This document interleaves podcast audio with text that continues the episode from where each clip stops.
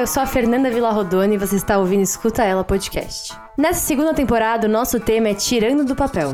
Traremos histórias, relatos e pessoas inspiradoras para contar um pouquinho sobre a trajetória delas e, quem sabe, incentivar você a colocar o seu sonho ou projeto em prática. E aí, bora escutar ela?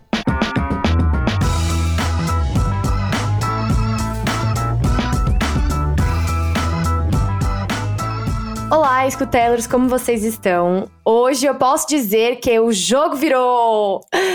Hoje eu tenho aqui o escritor, mentor de carreiras criativas, mestre em design, palestrante, especialista em pesquisas de moda e tendência, Jorge Greenberg, mais conhecido como meu mentor.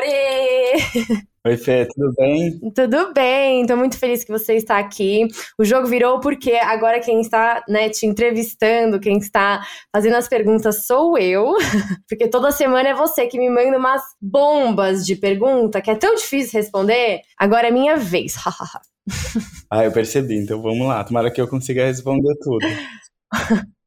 Vamos lá. Bom, pessoal, como vocês sabem, essa temporada, tirando do papel, tem como objetivo fazer a gente dar um passo para trás, entender uns processos internos e o mundo atual, para depois compreender os caminhos para tirar realmente os nossos sonhos e projetos pessoais do papel. Mas a questão é que eu estive refletindo muito e, junto com a mentoria do Jorge, isso me ajudou a. Foi um tema que, que me inspirou e que eu gostei muito, quis compartilhar. É, a gente está sempre se comparando, né, os nossos caminhos, as nossas escolhas com as pessoas que nos inspiram, que chegaram onde a gente quer estar. O problema é que poucas das vezes a gente vê as dificuldades e os fracassos que essas pessoas também passaram até chegar lá. E a gente tá sempre falando sobre vitórias, acertos, mas no fim todo mundo passou por alguma lombada, algum tropeço no caminho. E é sobre isso que a gente vai falar hoje, sobre os nossos fracassos. Mas antes de falar sobre fracasso, vamos falar sobre sucesso, que é você. Quem é Jorge? Quem é Jorge? Jorge é um escritor nômade de coração, que precisa viajar, que precisa se inspirar o tempo todo com coisas novas, e eu tenho uma necessidade visceral de me comunicar. Assim, é mais forte do que eu, é mais forte do que tudo na minha vida, assim, se eu sou bem honesto. Uhum. Então eu acabo que eu dedico a minha vida pro, pro meu trabalho e, enfim, isso é uma super responsabilidade, é uma missão que eu me dei, mas eu sinto que eu recebi mais do que eu me dei e eu tento cumprir ela o melhor possível enquanto eu tento ter vida pessoal.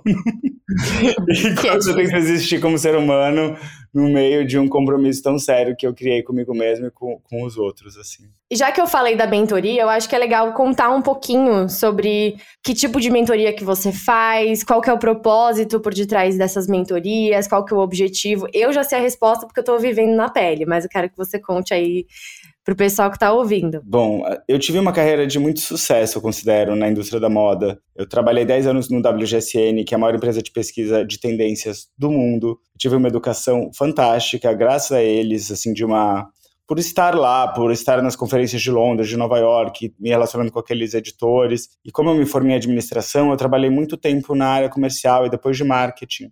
Enquanto a minha paixão pelo conteúdo de moda e pela escrita ela era pulsante, mas ela não existia, assim, ela come, começou de uma maneira muito é, arriscada, que eu, que eu fui até além da minha chefe, além do meu papel, e comecei a fazer relacionamentos com pessoas de outras áreas para que eu pudesse escrever e fazer o que eu estava com vontade de fazer. Antes eu entender muito bem o que eu queria fazer.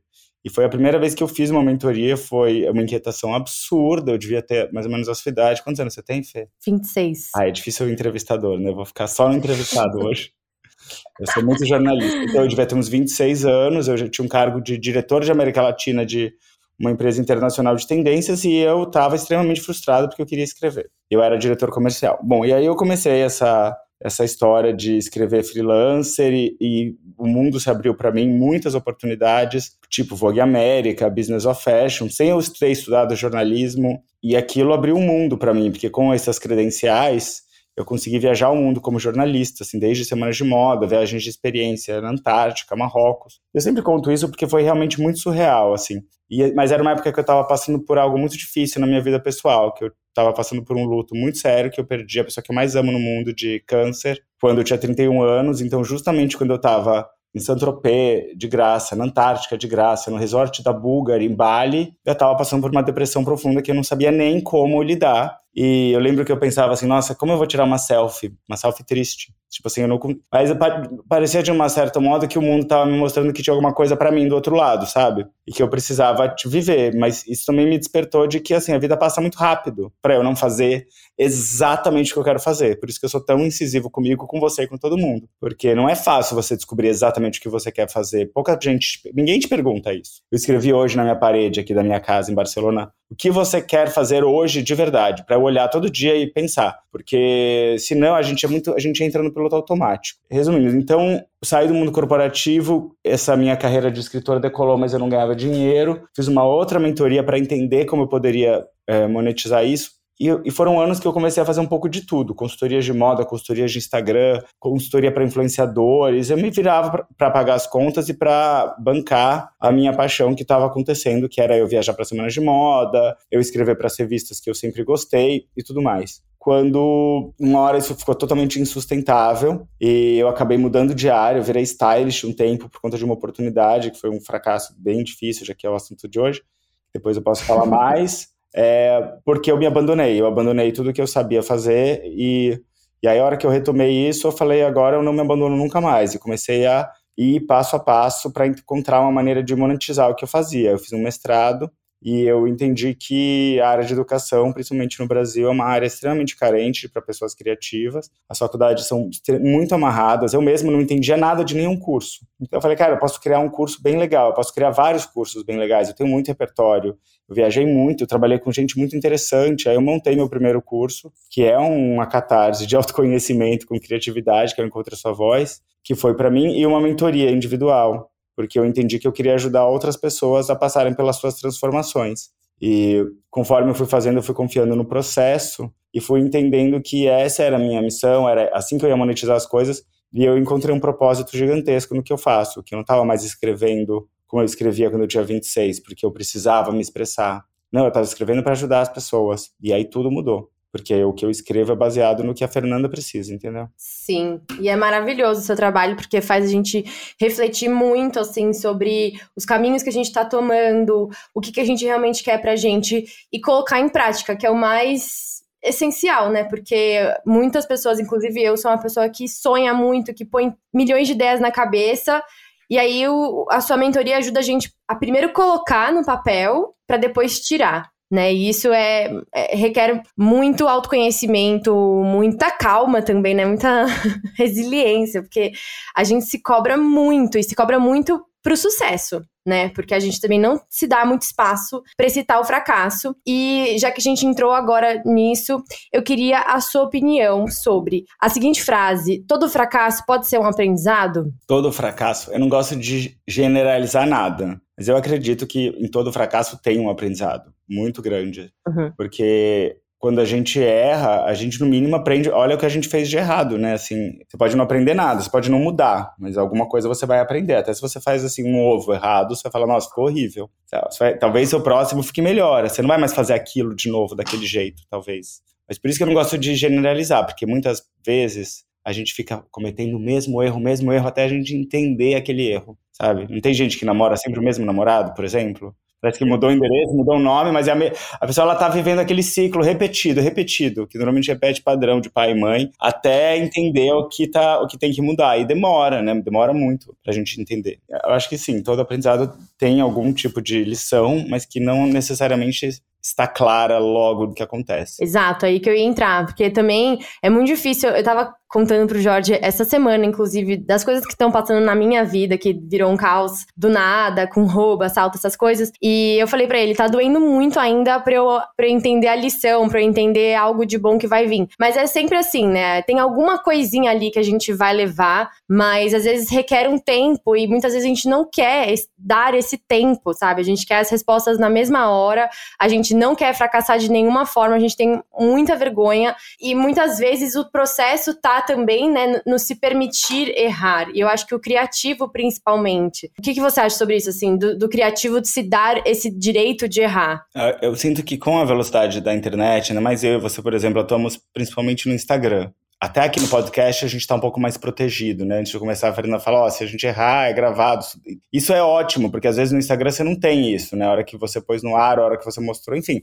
Você consegue editar, mas é muito rápido. Então, eu, eu sinto que se a gente não abraça o erro e está disposto a apagar e mudar e, enfim, e consertar, eu acho que a gente a gente está aí fadado ao fracasso mesmo, assim, porque se uhum. você não se coloca em risco, Muita gente fala para mim, Fê, assim, a vida inteira. Ah, eu vou fazer isso que os influenciadores fazem, vou tirar um monte de fotos, é super fácil. De repente eu vou ganhar um monte de coisa de marca. Eu falo, cara, você não tem ideia do que você tá falando. O trabalho que vai por trás da pessoa que decide fazer isso e dá certo e que tem algo para dizer, e independente do que, do que ela faz, e acho que tem uma leva de pessoas tipo eu e você que tá buscando conectar de um, de um lugar verdadeiro com as pessoas e usar as ferramentas que a gente tem hoje.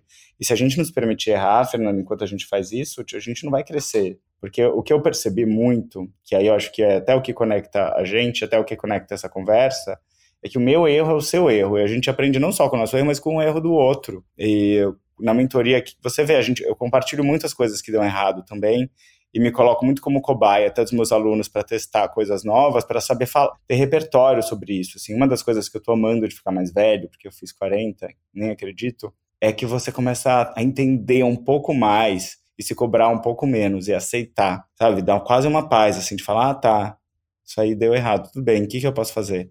Aí você procura um outro lugar, assim. Não tem mais essa urgência de dar certo, sabe? Que os 20 anos têm. Sim. E isso de, de tem que se provar, que, que e tem sempre que se mostrar forte conseguindo as coisas. Você acha que as redes sociais colaboram, assim, com, esse, com essa imagem que a gente tem, de ter sempre que estar tá mostrando algo novo, de estar sempre tendo que se reinventar? E principalmente de não errar, porque eu acho que a cultura também do cancelamento deixou muitas pessoas com medo de darem um novo passo, de ousarem ser quem elas são, falarem o que elas pensam. O que, que você acha em relação às redes sociais nisso? Eu sinto que a gente tá numa corrida maluca, mas eu acho que a pior corrida é a, é a gente contra a gente mesmo. Então, eu tento estabelecer o meu ritmo conforme eu vou e entender qual tipo de mensagem eu quero passar cada vez mais para eu não me perder com essas culturas de cancelamento que aparecem, com essa história competitiva absurda, as pessoas lutando por um espaço. Porque realmente, assim, ainda mais quando a gente fala no Brasil, o Brasil é um, é um país que não é um, não incentiva muito a, a, criatividade ou pensamento criativo. Eu, pelo menos, nunca me senti estimulado. Eu sempre busquei muito fora fontes. Até por isso eu tô morando fora agora, tô morando na Espanha, porque eu, é um lugar que me inspira muito e eu queria estar cercado de coisas que me inspiram. Não é que eu não, não gosto do, do, do Brasil, eu amo o Brasil. Eu precisava realmente me enfim, me provocar para ter inspirações novas e diferentes, que eu acho que é um um desafio que todo mundo tem. E a, a inspiração tá por todas as partes para a gente poder criar coisa nova. O ruim, eu acho, dessa, dessa geração é da gente ficar muito tempo no celular, muito tempo. As pessoas estão com dor no dedo, dor no pulso, sabe? De e ficar dando refresh no like, refresh no insights, refresh no stories para ver quem viu, quanto viu. E aí você começa a criar outras histórias, né? Tipo, nossa, ele viu todos os meus stories e não respondeu o meu WhatsApp. Tipo, que acontece toda hora. Sei lá, então eu acho que esse tipo de pensamento que começa a acontecer, que eu acho que é comigo e com um monte de gente, começa a deixar a gente muito noiado, assim, não de uma maneira positiva. Então eu falo que eu escrevi num vídeo que eu passei semana passada, uma coisa que era para ser legal vira um martírio já, sabe? Porque você posta já e falando, ai, se não der like, se não gostar, e esse horário, não sei o quê. Lembro quando eu fazia no começo, eu nem ligava que horas eu postava, que eu postava, eu ligava para o que eu postava. Eu tento uhum. fazer isso bastante. Às vezes é difícil, porque você começa a ter essa história do algoritmo. Realmente, se eu tenho duas coisas importantes para postar no mesmo dia, não dá. Porque um, normalmente um come toda a audiência do outro. Eu não sei.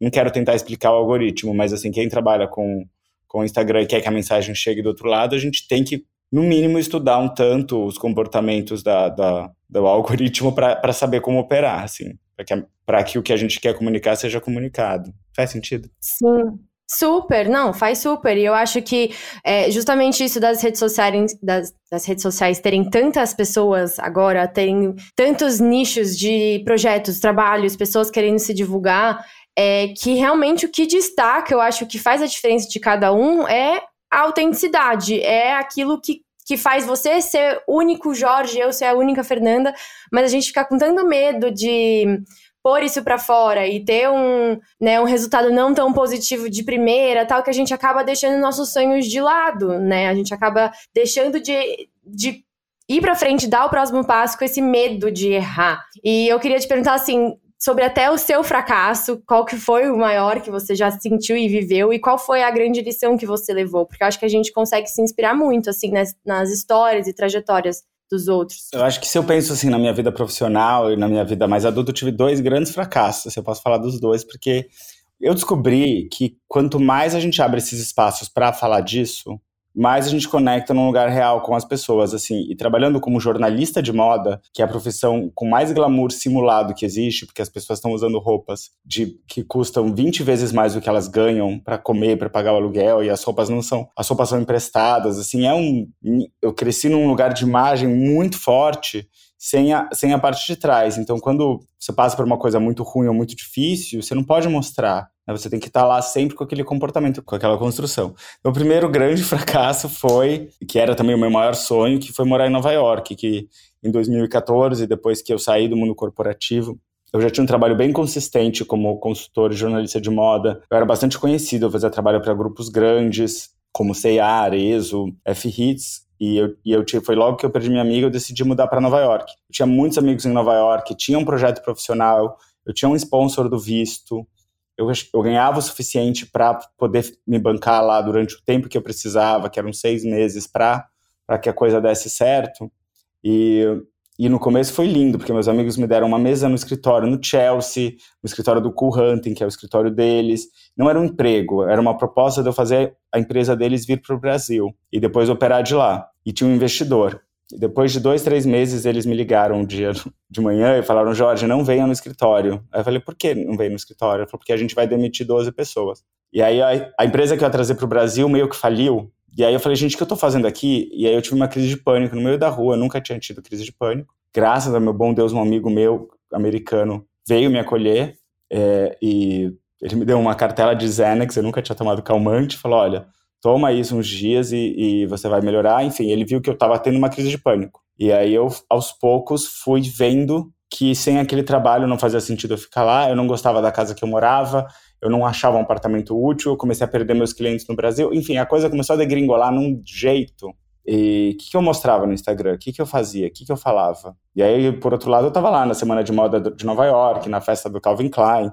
Então eu comecei a ver cada vez mais a fachada que, que é o Instagram, né? Porque eu podia contar uma história, eu estava vivendo o sonho, né? Um jornalista de moda foi morar em Nova York. E eu tenho relacionamentos. Eu fui no escritório da Vogue, lá no World Trade Center, eu fui no escritório da Paper, eu fui na festa da Paper. Eu, enfim, eu, tava, eu conheço as pessoas, eu estava lá, mas eu estava triste. A minha mãe veio me visitar e aí com a minha avó ainda. Foi a última vez que minha avó viajou assim, para os Estados Unidos. E eu fui pro hotel delas, eu tomei o banho, pus o roupão do hotel e falei, mãe, quero ir pra casa. Eu tava lá seis meses e, enfim, depois de um mês eu acabei voltando. Não deu pra eu voltar do dia pra noite, porque eu tava lá, enfim. E, foi muito frustrante voltar, porque eu tinha falado para todo mundo que eu ia para sempre. Eu ia, que eu tinha visto, eu vendi meu carro, eu tava assim, pronto, eu queria ficar lá. Então aceitar que tinha dado errado, tudo, foi muito complexo para mim. Eu acho até que tem, a gente pode até falar sobre essa ideia meio tóxica da gente nunca poder desistir, né? Essa ideia de que colocam não desista, não desista dos sonhos, não desista, não desista, sendo que às vezes tem uma diferença entre você desistir por preguiça e outra é coisa você abrir mão de uma coisa que não faz mais sentido, que você projetou uma expectativa gigantesca naquilo e não foi do jeito que você imaginou,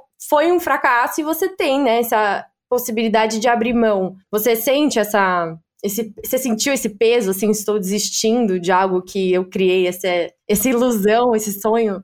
Se eu lembro, nossa, como eu lembro, foram meses andando sozinho na rua, minha mochila, eu tinha, eu tinha os papéis todos do visto, né? Era tudo em papel impresso. Eram mais de 200 páginas, porque eu ia tirar um visto de. um visto que chama Talentos Extraordinários, que é para artistas, fotógrafos, escritores, artistas plásticos. Então eu tinha mais de 70 matérias publicadas em inglês. Eu tinha tudo impresso numa pasta pesada, mais meu computador. Eu morava em Bushwick, que era no Brooklyn, mais longe, não no Brooklyn, que logo, logo em Williamsburg. E eu andava com aquela mochila que já pegava uns 3, 4 quilos pela cidade com as costas doendo. E eu não tinha coragem de pensar em voz alta que eu não queria ficar lá. Porque eu tava vivendo meu sonho. E aí as pessoas te empurram na rua em Nova York. Eles falam isso. Todo lugar que você vai, eles falam assim: ah, Nova York já kicked you in the ass. Eles falam, has New York kicked you in the ass? É uma expressão que eles falam, porque todo mundo que muda lá. Aí eu falava, não, tá tudo bem. Juro, aí você para no farol, vem alguém e te empurra. Aí você para no metrô, vem alguém e te empurra. Aí eu falo, gente, não é possível, essa cidade tá contra mim, assim. E eu amava, era meu lugar preferido do mundo, ainda amo, mas assim, hoje eu amo para passear, eu não quero mais morar lá.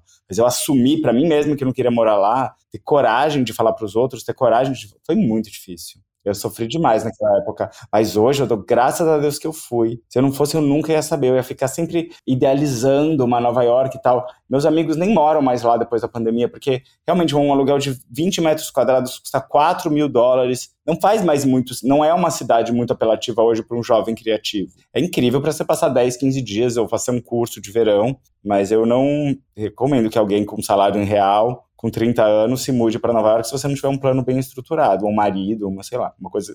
Nada que eu tinha.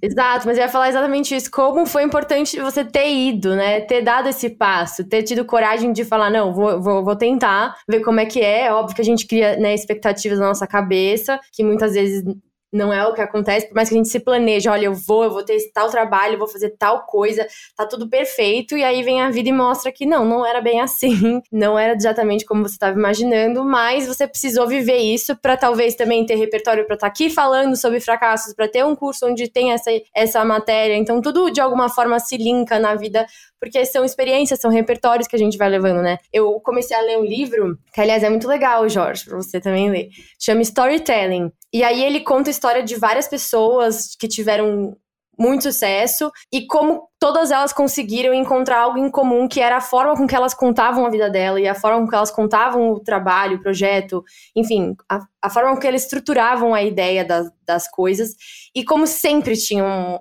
sempre tinha um fracasso no meio. Porque não tem como você é, ter uma vida só de sucessos. E muitas vezes é a virada de chave que você precisava. E é muito doido você ver, assim, tipo, Steve Jobs, a Oprah, todos têm essa, essa viradinha, sabe? Então talvez também tenha sido uma parte da sua, né? Sim, eu vou falar, eu uso tudo. Tudo eu uso pro meu aprendizado, assim.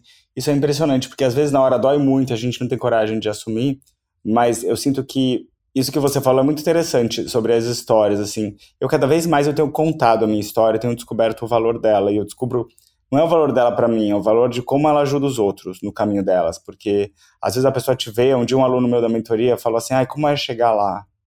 Aí eu olhei para ela e falei: "Nunca tinha me perguntado isso. Eu achei super estranha a pergunta, porque eu não acho que eu cheguei lá." Lá onde? Lá onde, né? Justamente, mas assim, eu acho que ela quis dizer sobre um lugar de reconhecimento, um lugar que a minha voz é validada e que as pessoas leem o que eu escrevo e, e me respeitam e tal.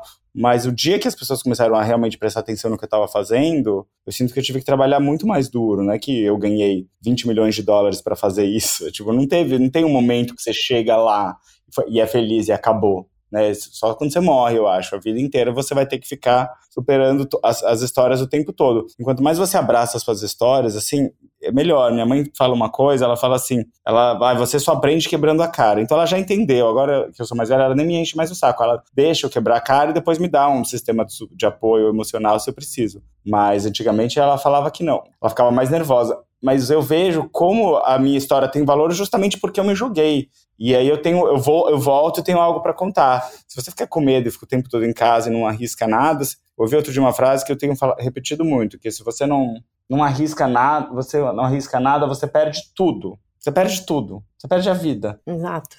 É bem potente isso, né? E também nesse livro ele fala como grandes palestrantes, grandes pessoas que chegaram lá, sei lá onde lá seja, né? Podem fazer a apresentação com o maior número de dados possíveis, assim, trazer todas as referências e estudos o que for, na a hora que as pessoas mais se conectam e realmente a pessoa ganha o outro é quando ela conta da própria história. Porque a gente tem isso, acho que até dos nossos ancestrais, que a gente gosta de se conectar com a história do outro. E no Escutar Ela eu falo muito sobre a ideia de humanidade compartilhada, que é justamente isso a gente se conecta sim com o outro nas vitórias, nas conquistas, porque isso inspira, motiva, põe para cima, mas mais do que qualquer outra coisa, a gente também se conecta muito com a dor, porque a gente percebe que não tá sozinho e isso é muito poderoso. Então, quando você vê uma pessoa que você se inspira profissionalmente, que seja, contando que um dia ela também teve, esteve, sabe, no fundo do poço, que ela também teve tropeços, que ela também teve dúvidas, já pensou em desistir, seja lá o que for que você esteja vivendo agora,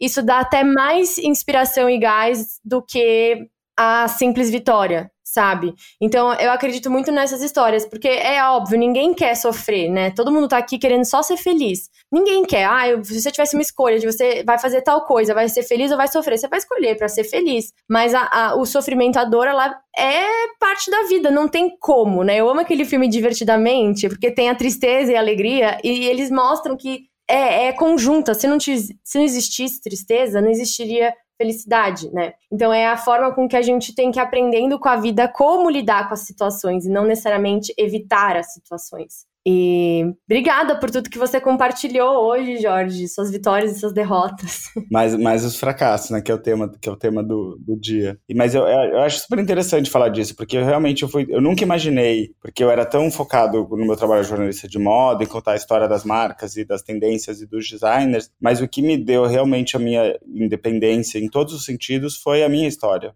Foi uhum. a minha, a, como eu cheguei lá, e o que, que eu fiz para chegar lá, e como eu voltei, e como eu caí, como eu levantei. E mas porque tem um trabalho que as pessoas se conhecem. Então eu acho que não é só o você contar a tua história, que eu acho que até é um problema do, do Instagram hoje, quando a pessoa não faz nada, ela fica vivendo da história dela, né? Que é uma, enfim, é, eu acho que é uma crítica social, esse é um pouco que eu estou fazendo. Acho que você tem que viver e ter uma reputação e fazer alguma coisa útil e fazer uma coisa que realmente muda a vida dos outros. Aí depois, quando você conta a tua história, todo mundo quer saber como a Oprah fez tal coisa, ou como a Lady Gaga fez tal coisa, porque assim, é impressionante o que essas pessoas fizeram. Mas quando a pessoa conecta de verdade dentro dela, teve uma entrevista que me mudou muito, que, que, que é uma entrevista da Lady Gaga com a Oprah, em janeiro de 2020. Você assistiu? Nossa, acho que umas cinco vezes. É, foi pra mim muito marcante, porque a Lady Gaga chega completamente desmontada, assim, do que ela seria, tá com um terno, um cabelo de óculos e tal. E é uma, ela tá falando de saúde mental. E ela conta a quantidade de remédios que ela precisa para levantar todo dia e a quantidade e a dor que ela sente e, e, aquilo me marcou porque eu gosto muito dela. Eu tava no Rock in Rio o dia que ela não foi, a foto dela doente e você não entendia muito bem o que estava acontecendo. Aí ela explica num nível de detalhes e aquilo me inspira tá aqui para você, num outro universo milhões de vezes menor explicando com o máximo de detalhes. Também uma outra coisa que eu imagino que pode ajudar uma pessoa, que vai ajudar outra pessoa, porque assim, a pessoa pode olhar o Jorge, a Fernanda, falar, ah, eles têm X mil seguidores, tem... isso aqui não é nada, então gente é todo mundo gente, e essas trocas são muito, muito ricas. Por isso eu acho lindo o trabalho que você faz. Ah, obrigada. eu também acho lindo o trabalho que você faz, então a gente tem uma troca maravilhosa aqui. Sim. Que honra! Bom, queria te agradecer muito, muito, muito por essa conversa, e agora a gente só vai fazer um bate-bola rapidinho. Tá. É então nem pensa muito, só responde, tá bom? Vamos lá. Complete a frase. Se não fosse pelos meus fracassos, eu. Eu não estaria hoje fazendo o que eu sempre quis fazer de verdade. Justo. Se alguém quer tirar o sonho do papel, primeiro ela tem que. É, levantar da cama e fazer as coisas, assim, não tem outro, outro, aquela coisa assim, ah, meu sonho é viajar, compra uma passagem, Sabe, eu, uhum. eu, sinto que é um pouco isso, assim, sabe? A única coisa que eu penso, assim, você tem que tá, tomar uma ação que vai te levar para esse lugar, assim, não ficar no plano. Acho que as pessoas ficam muito no conceito, tem que ir para partir para ação. Teve, eu só fazer um parênteses, acho que foi uma das segunda, primeira ou segunda aula que a gente fez, que aí eu falei, ah, eu queria muito ser escritora. Aí você perguntou, mas você escreve? Aí eu falei, não. Aí você falou, escritor escreve. Então, se você escreve, você é uma escritora. Tipo, alguma coisa assim. Aí eu gravei aquilo, fiquei ouvindo várias vezes. Falei, nossa, é verdade. Tipo, tem que escrever então, né? É, o escritor escreve, o cantor canta. Enfim, o vendedor vende. Se você não tá fazendo aquilo que você se propôs a fazer, ninguém vai fazer por você. Eu me considero escritor, não é porque alguém me, eu não tenho um diploma, é porque eu escrevo todo dia. Sim, eu levei isso pra minha vida. É uma indicação de um livro inspirador. É, eu vou falar o que eu tô lendo agora, tá? Que chama Derrubando Muros, que é uma biografia da Marina Abramovic. Eu ainda não terminei, mas assim, é impressionante, assim, ela cresceu no meio do comunismo. Enfim, eu queria entender a mente por trás de uma das artistas mais incríveis. Hoje eu tô começando a entender a história dela. Legal. Um filme ou uma série? Um filme, um filme ou uma série. Ah, eu, eu, eu, vou te falar, assim, pra vida inteira, assim, minha bíblia chama Sex and the City, que eu volto, eu volto, eu já assisti acho que 15 vezes, seis temporadas inteiras, para tentar entender qualquer coisa que eu possa entender, eu sempre aprendo coisas novas, assim, e agora, como metade do planeta, eu tô obcecado com, com Euphoria, com a qualidade de narrativa e de informação que, que tem nessa série, assim, que é impressionante. Sim, eu tenho uma dose, sabe? É tipo um episódio por dia, uma coisa assim, porque é muito forte, né? Ah, já acabei, assim, eu volto, às vezes eu quero ver de novo. Bom, e para fechar, é, como você descreveria o seu dia perfeito? É uma boa pergunta, né? Ninguém me pergunta isso nunca. o meu dia perfeito, geralmente eu acordo muito cedo e eu tô bem disposto e eu faço atividade física, ou uma yoga boa, ou algo que me deixa bem é, desperto. Eu encontro pessoas que eu gosto, eu como bem, e Nossa, eu trabalho, Fê, sabia? Seu dia perfeito tá muito fácil, eu tô amando.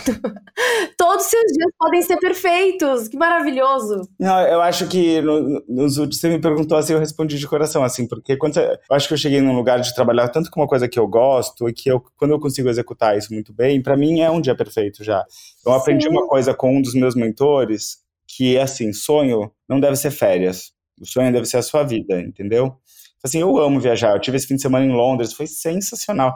Eu tô com o corpo inteiro doendo de tanto que eu andei naquela cidade que eu andei assim, todos os bairros e todas as ruas, eu fui em todas as lojas, eu aproveitei ao máximo aquilo. Aquilo é um dia perfeito de férias. Mas meu dia perfeito na minha vida é um dia que eu consigo executar bem, dar uma boa aula, escrever um bom texto, é, ter um bom almoço, sabe, ver amigos que eu gosto, e porque aí, aí, aí sim que o, sonho é verdadeiro, sabe? Perfeito, arrasou. É isso. Bom, Jorge, muito, muito, muito obrigada. Se quiser, faz o seu jabá agora, manda seguir, curtir, se inscrever, que eu tô sabendo que tem workshop. Na verdade, eu tenho uma escola digital hoje com a Talita, que é minha sócia. E tudo começa com um workshop que chama Encontre Sua Voz, que a gente vai ter a primeira edição do ano agora, dia 2 e 3 de abril. A gente está num processo de. A, primeiro a gente abre bolsas de estudo, são 10 bolsas de estudos para essa edição, e semana que vem eu vou fazer uma aula ao vivo para apresentar o, o workshop, e a gente vai ter duas semanas de vendas, e ele vai acontecer no começo de abril. Enfim, foi totalmente repetitivo. o workshop Encontra Sua Voz, ele, esse workshop é, ele é para mim fundamental, assim, porque ele foi o começo de tudo. Eu sempre volto para ele. Eu acredito que tem muita coisa importante lá, onde eu decidi que eu ia compartilhar todos os meus conhecimentos, meus fracassos, minhas vitórias, todo o aprendizado que eu tive com esses editores maravilhosos internacionais que eu tive a, a oportunidade e a sorte de trabalhar muito conceito sobre pesquisa de tendências, é autoconhecimento na veia, criatividade, desenvolvimento humano, muito forte, em oito horas. E aí, esse é o workshop que quem nunca fez nenhum curso meu, eu recomendo que venha nesse primeiro.